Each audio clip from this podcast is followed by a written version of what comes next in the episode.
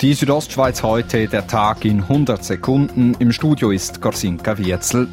Ein Freizeitprogramm und Zimmer mit Holzausstattung.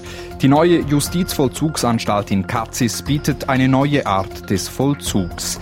Das habe aber nichts mit sogenannter Kuscheljustiz zu tun, sagt Bundesrätin Karin Keller-Sutter. Man muss sie natürlich auch darauf vorbereiten, dass sie nachher ein straffreies Leben führen können. Und wenn man das machen kann mit guten Bedingungen, dann ist das äh, sicher richtig. Die neue Justizvollzugsanstalt in Katzis kostete 119 Millionen Franken und bietet ab dem kommenden Jahr Platz für 152 Insassen.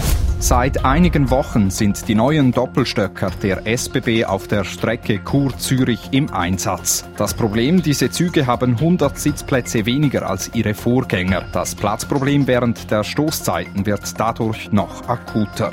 Die SBB sehen aber keinen Handlungsbedarf, wie sie auf Anfrage von Radio Südostschweiz schreiben. In Tenna im Safiental soll das gut 120 Jahre alte Berghotel Alpenblick umgebaut werden.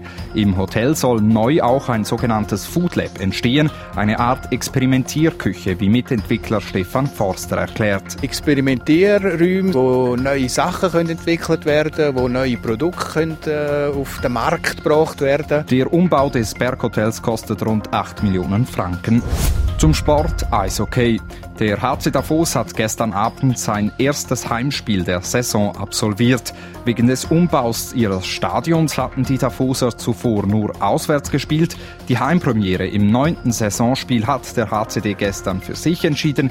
Er hat gegen Biel mit 5 zu 2 gewonnen. Die Südostschweiz heute, der Tag in 100 Sekunden, auch als Podcast erhältlich.